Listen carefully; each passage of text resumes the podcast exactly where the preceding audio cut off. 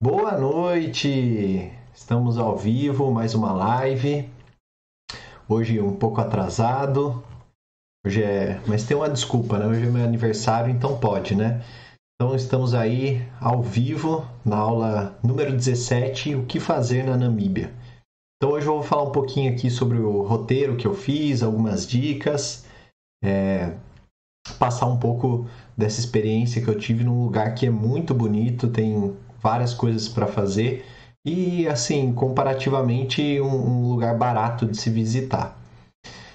Bom, então já quero aproveitar aí para você que está chegando agora, deixar o like no vídeo, se inscrever no canal se você é novo, está assistindo pela primeira vez.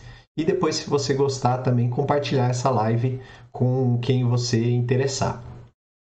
É, então hoje eu estou fazendo 30 anos, mas é, sem deixar de fazer a live aqui, já estamos há 17 semanas seguidas fazendo, toda semana, segunda-feira, às 9 horas. Então vamos começar, né? Para quem não me conhece ainda, eu sou Murilo Massareto, essa aqui é uma série de lives semanais para a gente falar principalmente de planejamento de viagem para você que quer viajar mais e gastando menos. E hoje o objetivo da live é mostrar o roteiro que eu fiz lá na Namíbia e algumas coisas do que fazer. É, esse é o segundo tipo de live que eu estou fazendo nesse estilo, né? O primeiro foi a live número 11 sobre o que fazer em Bangkok, na Tailândia. E a ideia é ir mostrando para vocês todos os lugares que eu já fui, né, para te inspirar e também para facilitar o seu trabalho de planejamento para esses lugares.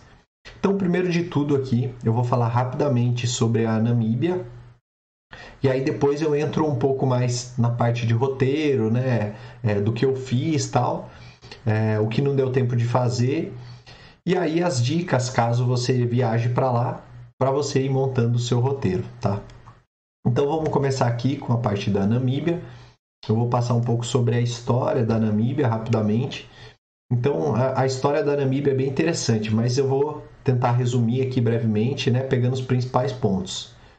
A Namíbia ela é conhecida né, oficialmente por República da Namíbia e é um país ali da África Austral que faz fronteira é, ao norte com Angola e Zâmbia, ao leste com a Botsuana e ao sul com a África do Sul e o, ao oeste né, e tem já o, o Oceano Atlântico. É, o país ele ganhou a independência da África do Sul em 21 de março de 1990, então é um país bem recente após a guerra da independência da Namíbia. Eles tiveram vários conflitos internos, é, várias, é, vários conflitos violentos né, para conseguirem a independência. Foi bem sofrida assim, a história da Namíbia.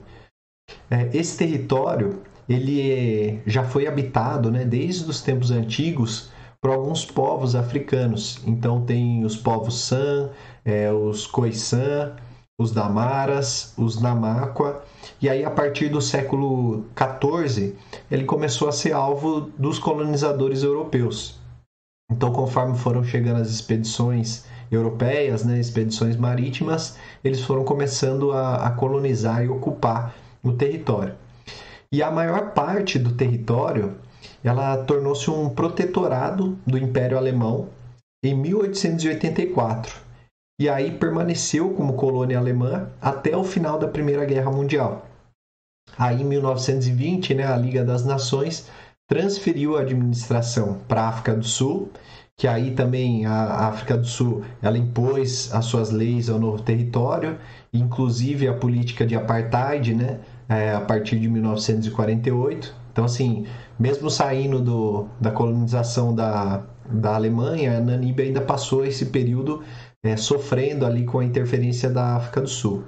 E aí, após várias guerrilhas, conflitos intensos, a África do Sul instalou uma administração interina na Namíbia em 1985 e aí cinco anos depois, em 21 de março de 90, aí a Namíbia obteve a independência total da África do Sul, é, com exceção de, de alguns territórios, né, que foram permaneceram sob controle sul-africano até 94, mas 21 de março de 90 é considerada aí a, a data oficial da independência da Namíbia.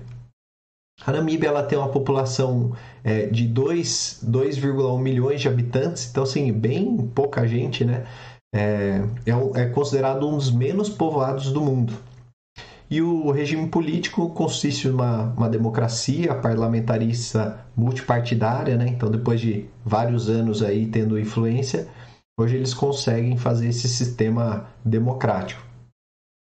Ah, as principais é, questões econômicas lá, né? Os, o, o, que move a economia lá é a agricultura, né? Então, é um país aí com, com várias terras, é, vários latifúndios o turismo, né, que aí foi o caso, o meu objetivo de viagem para lá, e a indústria da mineração, incluindo a mineração de diamantes, urânio, ouro, prata e metais comuns. Então, é, essa é a base da economia da Namíbia. Ele tem uma característica interessante, né, que está situado entre os desertos Namibe e o Kalahari, sendo que a Namíbia é a nação com o menor índice pluviométrico da África subsaariana, ou seja, chove muito pouco lá.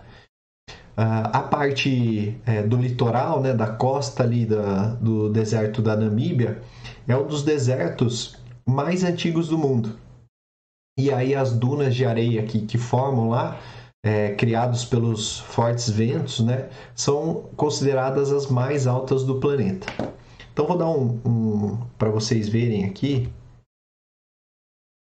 eu vou mostrar para vocês. Opa, só um minutinho. Aqui, ó, só para vocês se localizarem onde fica a Namíbia.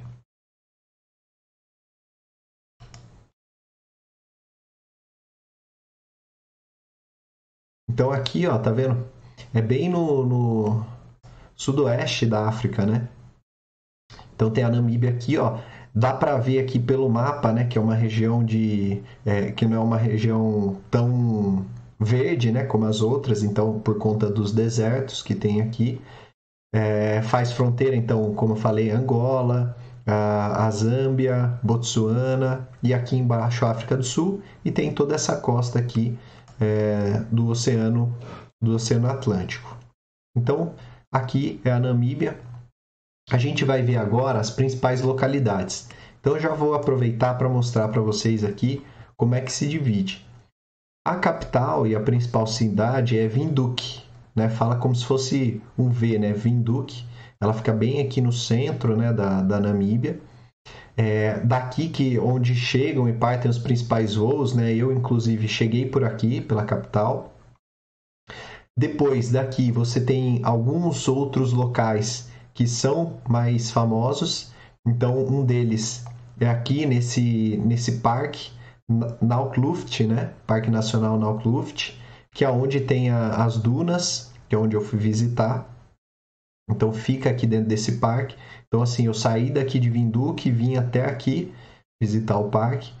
Tem aqui é, essa região de é, Elvis Bay e Swakopmund, que também é conhecida, também é, é famosa, principalmente para quem gosta de surf. E mais ao norte aqui tem uma outra uma outra parte aqui que é bem conhecida e bem famosa uh, turisticamente, que é o Parque Nacional Etosha. Então, como vocês podem ver aqui, ele tem essa área aqui é, com grande quantidade de água que aí é onde os animais se concentram. Então você consegue ter aqui vários animais, várias espécies se concentrando e aí o parque ele é protegido, então você consegue visitar ele aqui e ter a oportunidade de fazer o safari e ver os animais. Então, esse é o panorama geral aqui. Agora eu vou voltar nos slides aqui para a gente seguir conhecendo a Namíbia.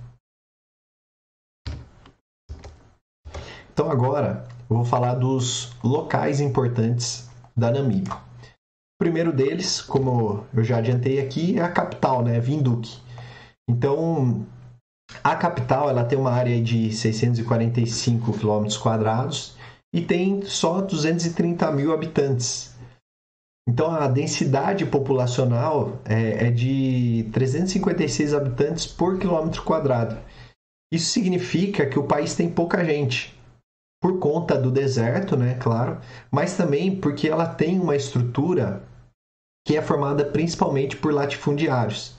Então, como ela já foi colonizada, passou é, a independência dela é muito recente, então eles sofrem ainda essa, esse legado que, o, que o, a colonização trouxe, onde a grande parte das terras ficam concentrada na, nas mãos de poucas pessoas. Então, por isso que é, tem essa densidade tão baixa, né? densidade populacional tão baixa. A cidade de Vinduque é relativamente nova, ela foi fundada em 1890, né? Se comparar, por exemplo, com as cidades aqui da, da América Latina, né? Que tem mais de 300, 400 anos, uh, e concentra é, cerca de 12% da população total do país. Então, assim, a, a grande parte da população está concentrada na capital e a população total é só de 1 milhão, 1, 1 milhão e 800 mil habitantes. E aí, para você ter uma ideia, Guarulhos, aqui em São Paulo, tem 1 milhão e 300, quase 1 milhão e 400 de habitantes. Então, assim, é um país com muito pouca gente. Uh, a cidade tem dois aeroportos, né? Tem o aeroporto de Eros, que é para pequenas naves e voos domésticos. E também tem o aeroporto internacional de Vinduque, que ele fica a 42 quilômetros da, da cidade. E, inclusive, foi esse é, que eu cheguei, né? É, é, o principal ponto de entrada para quem está vindo do exterior. É, então aqui já vai a primeira dica, que é o seguinte: é muito difícil você achar um voo direto aqui do Brasil para Namíbia. O que geralmente acontece é você ir para algum outro país da África e depois você fazer a ponte até Vinduque. No meu caso, eu cheguei em Joanesburgo, que é o voo mais comum saindo do Brasil, Fiz o meu roteiro lá até a cidade do Cabo e de lá eu peguei um avião até Vinduque. Agora, tem outra opção que é você chegar pela Angola, né, que fica ao norte da, da Namíbia, que também tem voos diretos do Brasil. E aí de lá você pega também um voo para Vinduque. E por fim, a terceira opção, que eu cheguei a cogitar quando eu estava fazendo o roteiro, só que não ia casar as datas, não ia dar tempo, é, é você ir de avião até a, a, cidade do Cabo e aí de lá você pega um carro e vai é, vai sentido Vinduque de carro. Então você passa pelo deserto, tal, faz todo o trajeto de carro. Também é uma opção. Outros lugares aqui é, que são importantes também. É, é chamado, né, o, o é, é são duas regiões que chama Sossus Vlay e Cesriam que se encontram os cenários mais famosos do país. Na primeira região, que é chamada de Sossus Vlay, é onde se encontram as árvores que foram petrificadas. É, então você está vendo aí na imagem, né, da esquerda aí, é, essas, é, essas árvores aí, eu vou falar um pouco mais na parte do roteiro, e também as dunas. Então, essas dunas avermelhadas, né, toda uma característica especial aí que, que só encontra no deserto da Namíbia.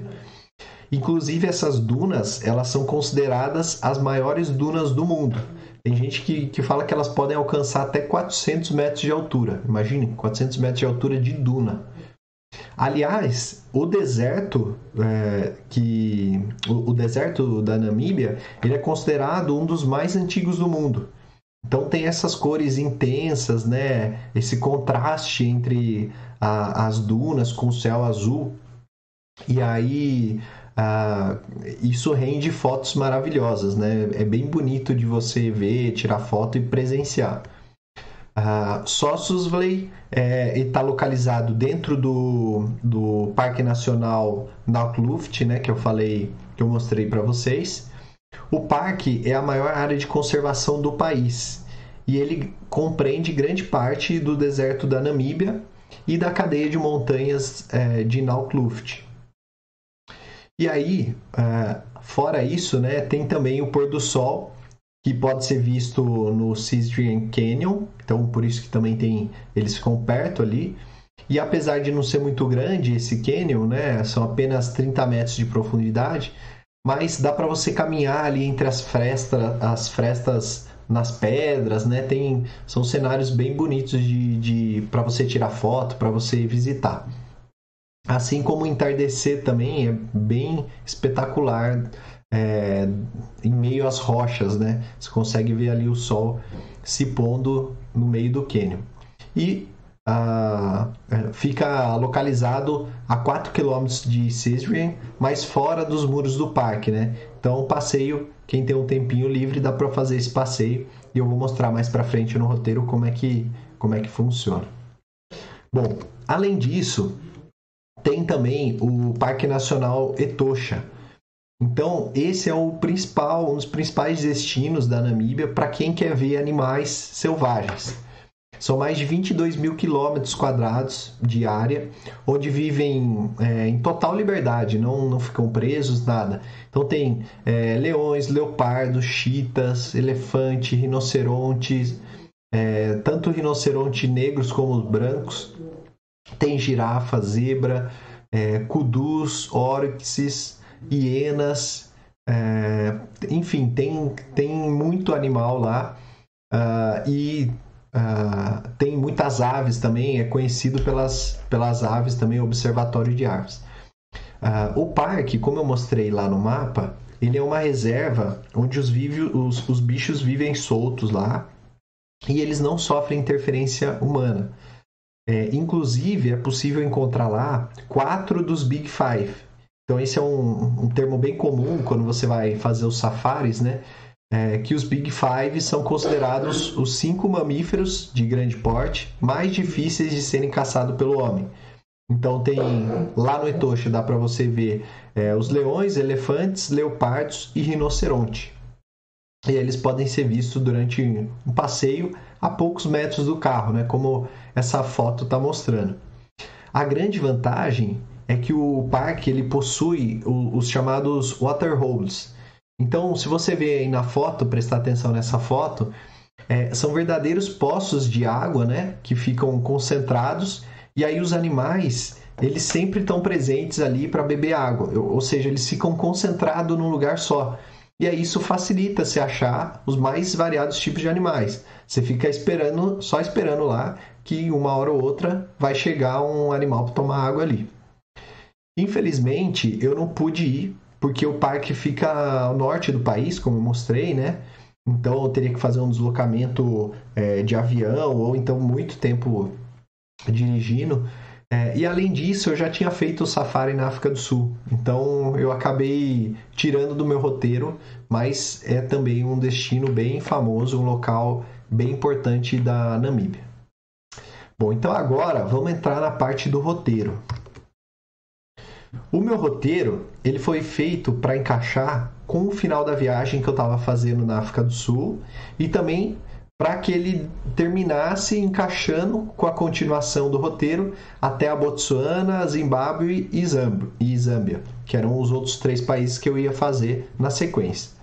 Como eu estava viajando sozinho, até pelo custo da viagem, né, mas principalmente pela segurança, eu resolvi contratar um tour. E eu posso dizer que foi a melhor coisa a se fazer, né? Tanto pela experiência quanto também pelo custo-benefício. Que aí eu fui com o guia e eu dividi com mais pessoas que foram juntos. Então, como é que funcionou esse roteiro? No primeiro dia, foi o dia que eu, eu peguei o voo da cidade do Cabo para Vinduque, né? Então não devo fazer muita coisa. Eu só peguei o voo pro, pro aeroporto internacional de Vinduque e aí chegando lá, eu aproveitei para trocar o dinheiro, né? Eu dei uma descansada e experimentar é, uma carne de caça também, que é característico lá da região. O local que eu fiquei hospedado, ele era bem aconchegante. Ele tinha uma área para você acampar, é, uma área para parar trailer e algumas tendas fixas que são chamadas de glamping, ou seja, um, um acampamento mais gourmet, como vocês estão vendo aí na foto. E aí, como eu já tinha, é, como eu ia ficar dormindo em barraca o resto da viagem, eu me dei ao luxo de dormir em uma dessas tendas luxuosas pelo menos uma noite. Então eu fiquei aí nesse, nessa noite, né? Cheguei lá no primeiro dia e fiquei nessa tenda. No segundo dia, aí já começou a, a viagem, né? Então no segundo dia, logo de manhã, a gente saiu em grupo, então, como vocês podem ver na foto, né, eram várias pessoas. É, a gente ia nesse caminhãozinho, é um caminhão adaptado para conseguir viajar nessas estradas tal, e aguentar o tranco. É, ele, ele, também é adaptado para que todo mundo fique confortável né, na parte de trás ali. Cerca de. Da, uh, iam juntos cerca de 14 pessoas. Então, como se fosse um ônibus aqui a parte de trás. E além disso, né, ele tinha adaptação aqui para poder fazer é, comida tal.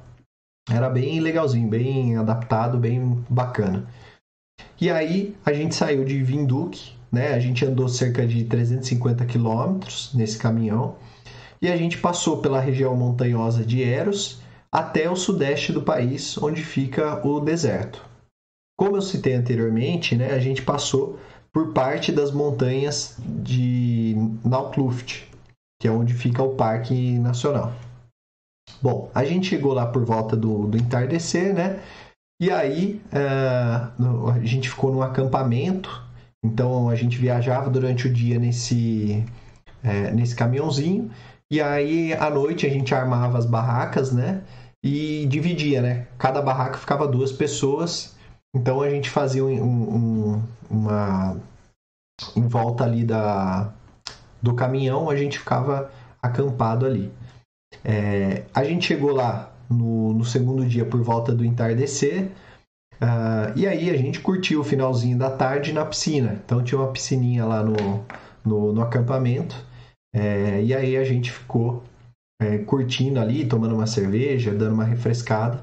Na parte da noite, a gente comeu uma, uma refeição especial feita pelo, pelo guia. Então, assim, essas refeições já estavam inclusas é, no pacote do, do tour.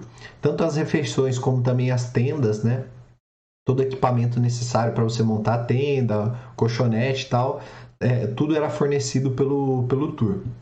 E aí a gente foi dormir cedo porque no outro dia a gente tinha que acordar cedinho para ver o, o nascer do sol na Duna 45, que é a duna mais famosa que tem lá. Bom, então, aí no, no, no dia 3, né, a gente saiu, ainda estava bem escurinho, a gente saiu rumo ao nascer do sol nas dunas, e aí esse é o ápice do passeio. Porque o sol ele vai nascendo, como vocês estão vendo aí na foto, e vai dando cor para as dunas, né? Porque assim, conforme ainda está escuro, você, você vê aquelas dunas tal, mas você não tem ainda o contraste da, da cor das dunas. E aí, meu, a vista é espetacular. Me rendeu tipo, uma enormidade de fotos que, que eu fui tirando e o pessoal também é, ia tirando porque era muito bonita. Uh, então a gente ficou ali é, vendo o sol nascer, né, tirando foto tal. A gente teve que subir essa duna, então, como eu falei, são dunas altas, né? Então você já chega lá em cima cansado. E aí depois a gente desceu para tomar o café da manhã. É... Aí a gente admirando as dunas, tal, tirando a areia do sapato, para depois a gente caminhar até o Deadley, que aí é um dos pontos mais famosos também, onde tem as fotos é, famosas, né? É, e aí, onde é, é, lá onde se encontram as acácias mortas que foram que, que sobreviveram há centenas de anos, quando tinha água aqui. Então, como é que se formou isso?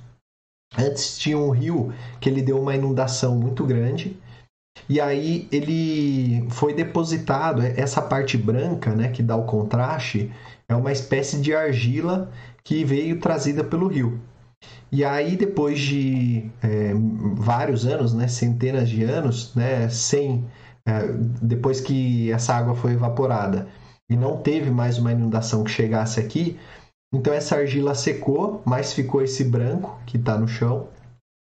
As árvores, as acácias que tinham nascido, tinham sido levadas por não ter mais água, por não ter mais águas, secaram e aí elas secaram num grau que elas petrificaram, então não tem nem como elas se decompor mais, de tão seca que elas estão. E aí você chega aqui e você pode tirar as fotos, pode é, ver esse local, tal. É um, é um lugar muito lindo assim, porque contrasta o branco da argila Algumas árvores, inclusive, chegam a ficar pretas, né, de, de tão secas que elas estão.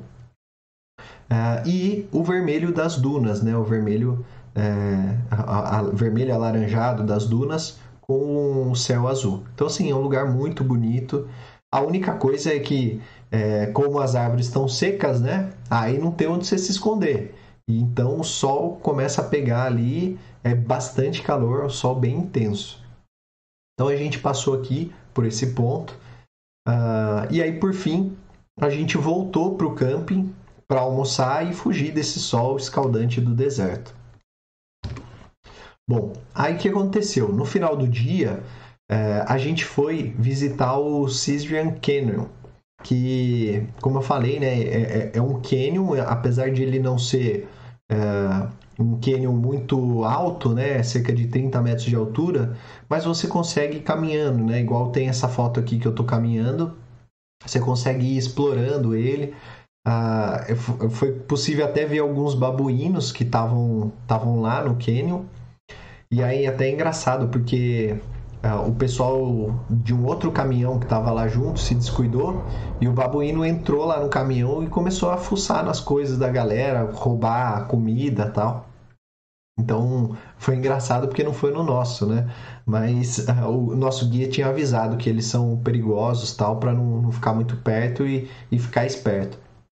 Mas assim também é, é, bem próximo lá, né? O Cedrian Canyon e vale muito a pena. A vista é muito bonita, principalmente no entardecer, né? Então tem essa, essa visão do, do pôr do sol é, refletindo na, nas pedras, tal, nas rochas, é muito bonito.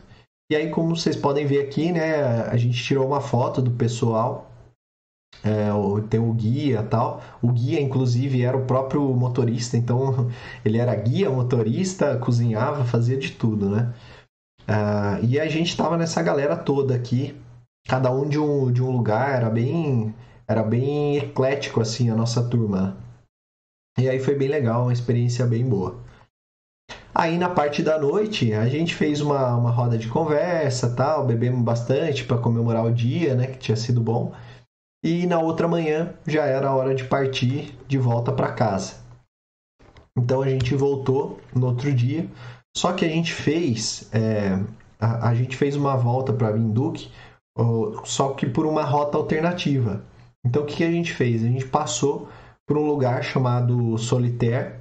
Então, como vocês podem ver a fotinha aqui, né? Tem uns carros abandonados, tal. A gente parou para tirar umas fotos e, é, e comer lá num tipo uma espécie de um restaurante que tinha lá.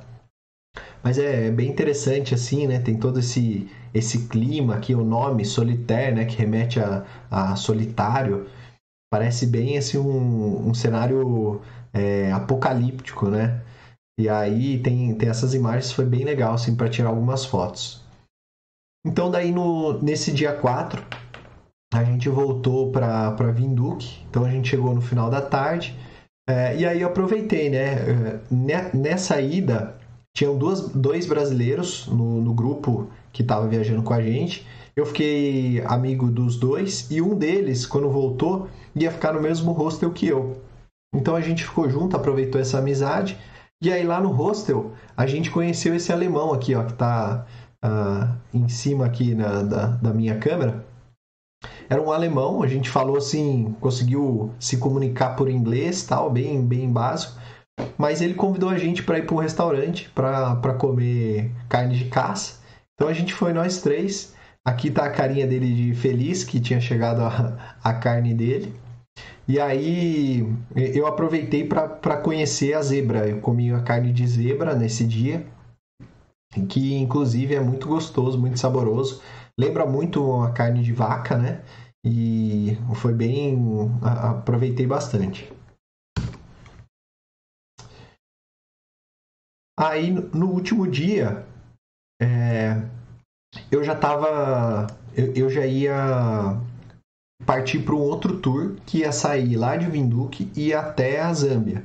Então, esse tour também é, era bem parecido.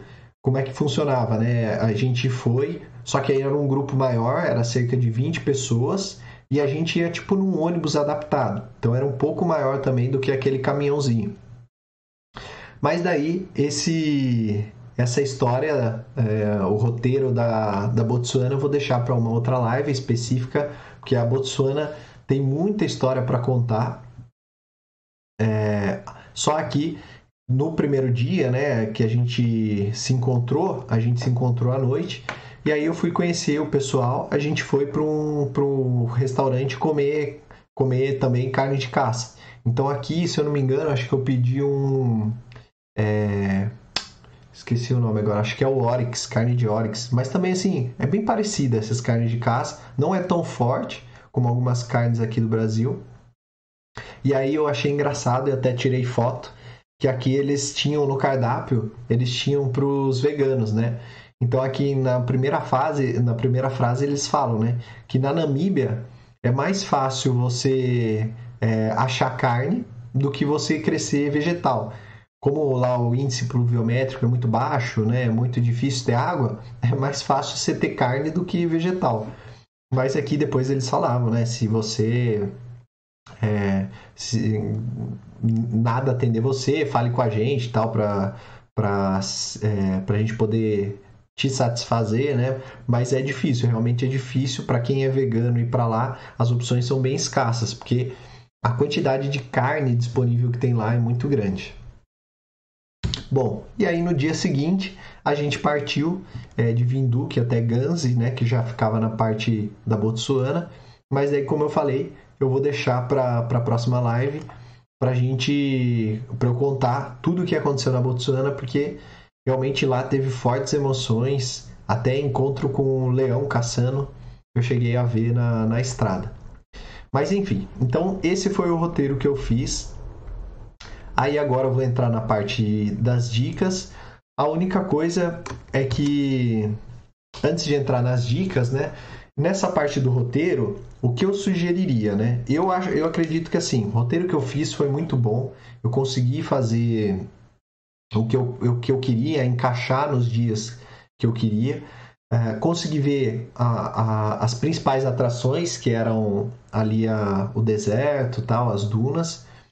Agora, o, o que eu daria de dica, se você estiver fazendo roteiro e tiver mais tempo, é primeiro um, fazer ali a parte da, do Etosha. Então, se você conseguir, a, o Safari lá é muito bem reconhecido. E aí, principalmente se você não for para outros países, né? Porque no, no, meu caso, eu acabei fazendo Safari na África do Sul. Então, ia ser muito pouco aproveitável fazer um outro Safari, né? Me deslocar até o norte para fazer outro Safari. É, e outra dica também, eu vou até abrir aqui o, o site de novo para quem gosta de surf, vale a pena você fazer um, uma parada aqui na, na costa da Namíbia. E tem principalmente aqui na Skeleton Coast. Deixa eu ver se tem algumas, algumas imagens aqui. Primeiro que assim, né? Além de ter esse visual, porque assim, é, é chegam as dunas e já dão direto no mar. Então, assim, um visual bem bonito, ó. Tá vendo essa, essa casinha aqui, bem interessante. Tem também esses navios aqui que foram afundados. Por isso que chama também Skeleton Coast. Mas o principal... Deixa eu ver se eu acho aqui nas imagens.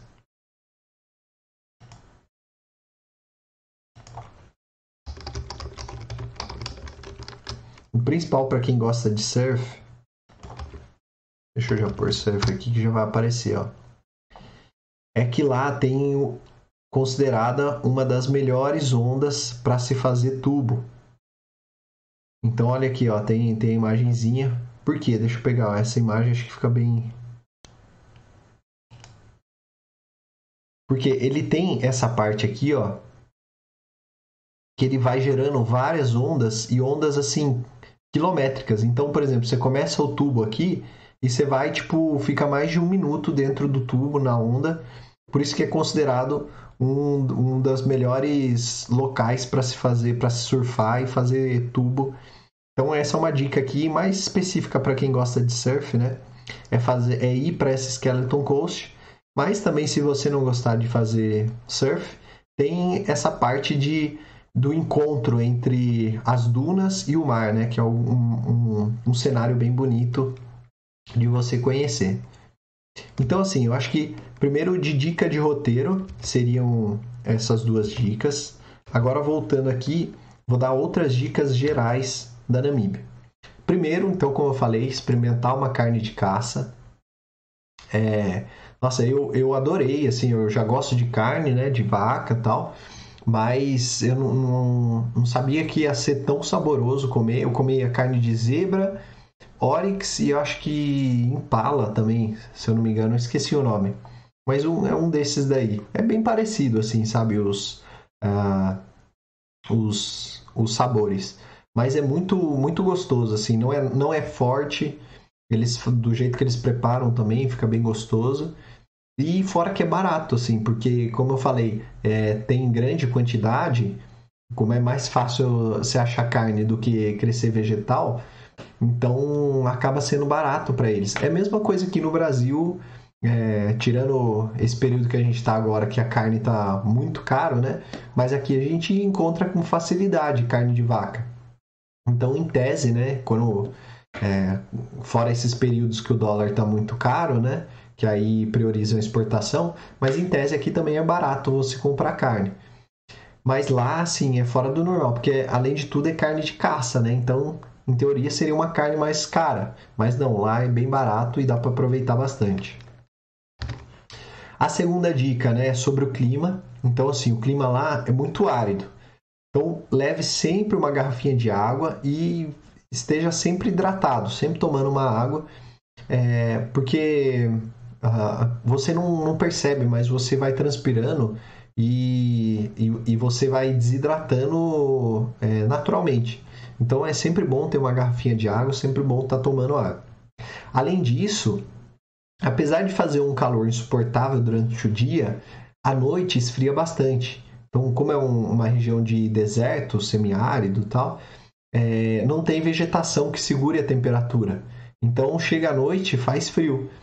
Então é bom levar um agasalho também para não passar frio à noite.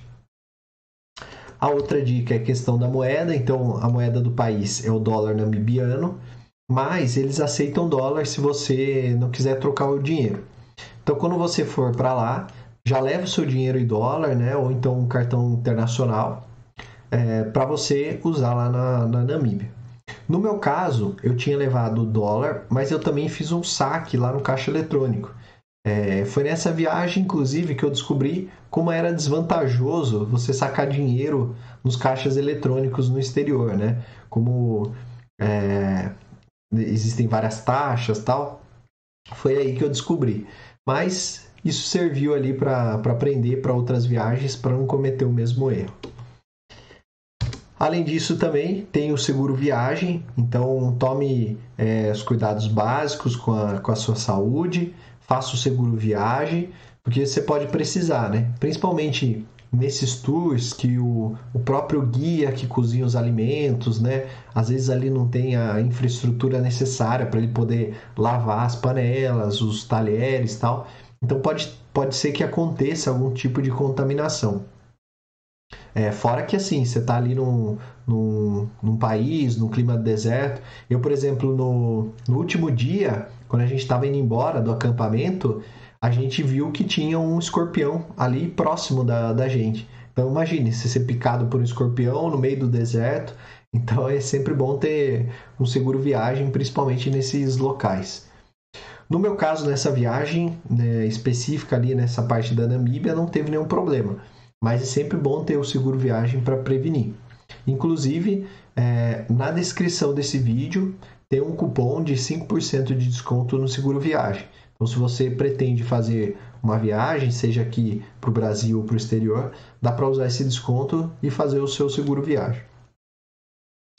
Ah, outra questão é a embaixada. Então, vale a pena você anotar o, o contato da embaixada brasileira lá em Vinduque, caso aconteça algum tipo de emergência tal é sempre bom ter os contatos das embaixadas nos países que você vai. Então lá tem embaixada, você pode entrar em contato se acontecer alguma coisa, alguma emergência. É sempre bom já ter o número de, de pronto, né, para você não ter que ficar pesquisando. Outra questão é o visto. Então, os turistas brasileiros eles são isentos de visto por até 90 dias para viajar para a Namíbia A única coisa, você tem que ter o passaporte válido por mais seis meses.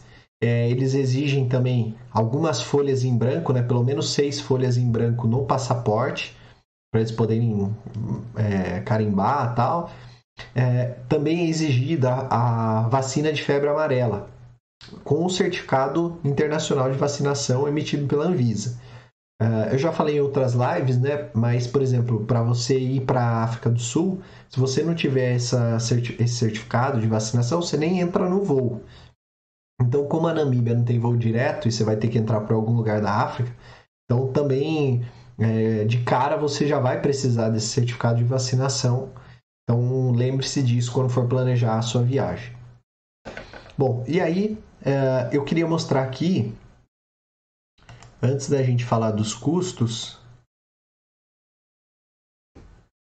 eu queria mostrar aqui o, o, o mapa do Skyscanner de como que está a situação lá na Namíbia. Então deixa eu pegar aqui o mapa ao vivo para a gente ver como é que tá as condições caso você queira viajar para Namíbia. Então vou procurar aqui Namíbia.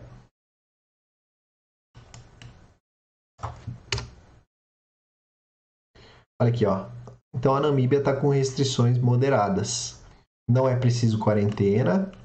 Na volta do Brasil também não é preciso quarentena. É, novos casos de Covid essa, essa semana. Então subiu aqui, né?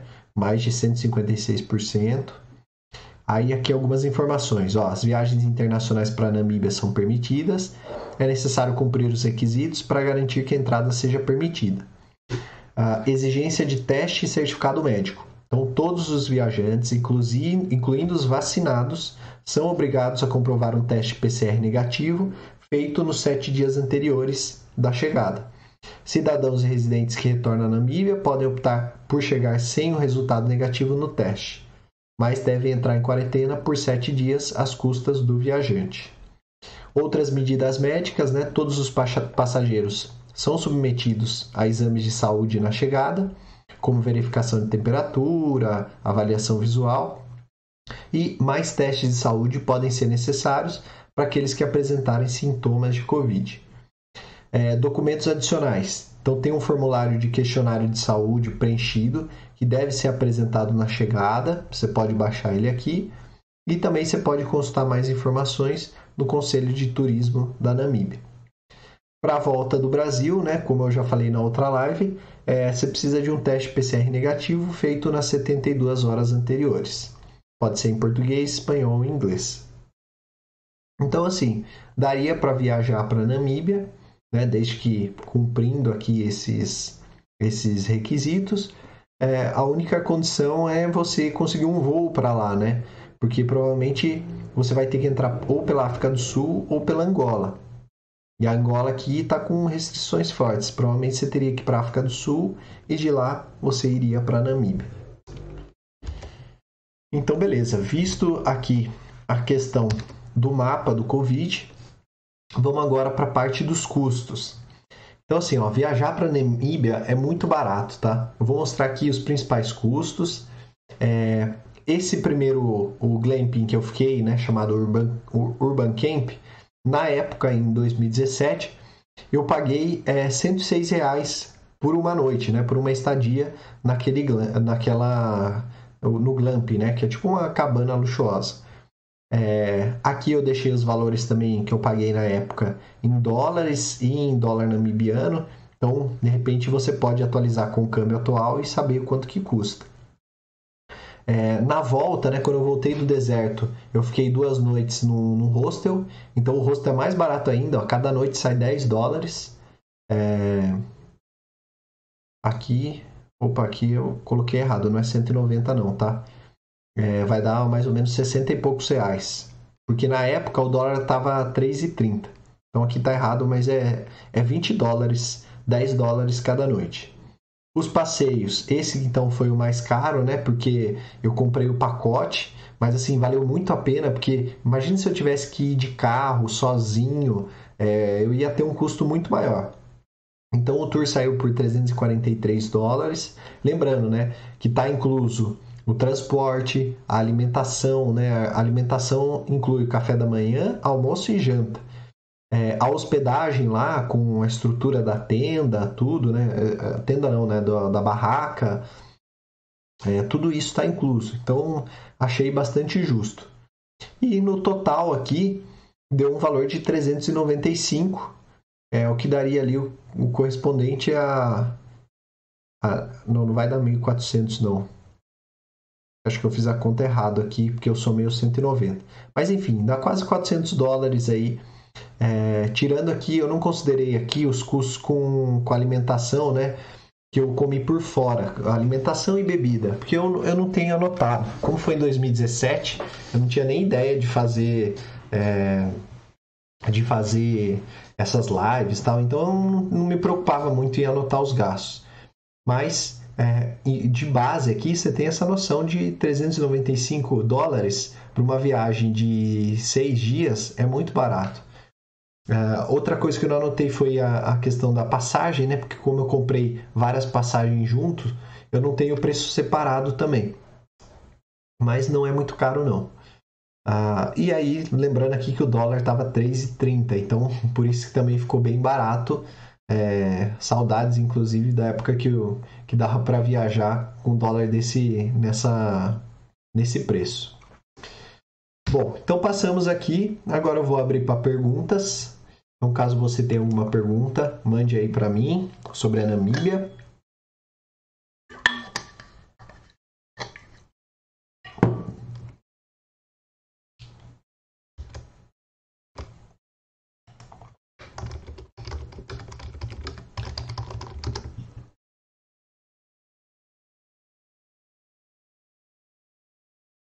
Ah, ó, lembrei aqui.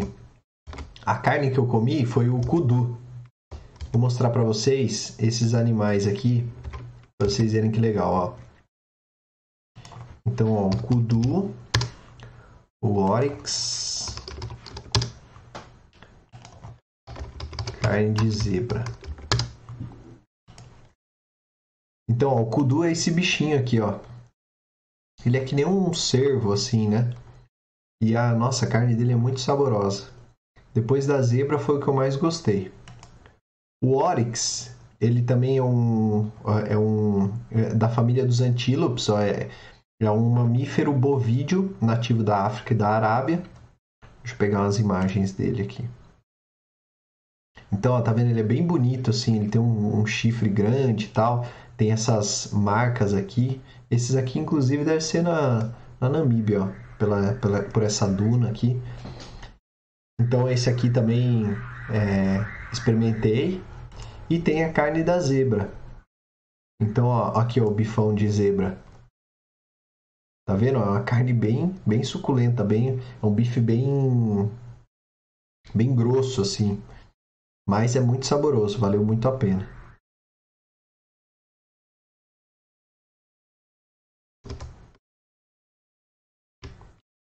Bom, então é isso, pessoal. Deixa eu ver aqui se tem mais alguma pergunta, se alguém mandou alguma coisa no chat.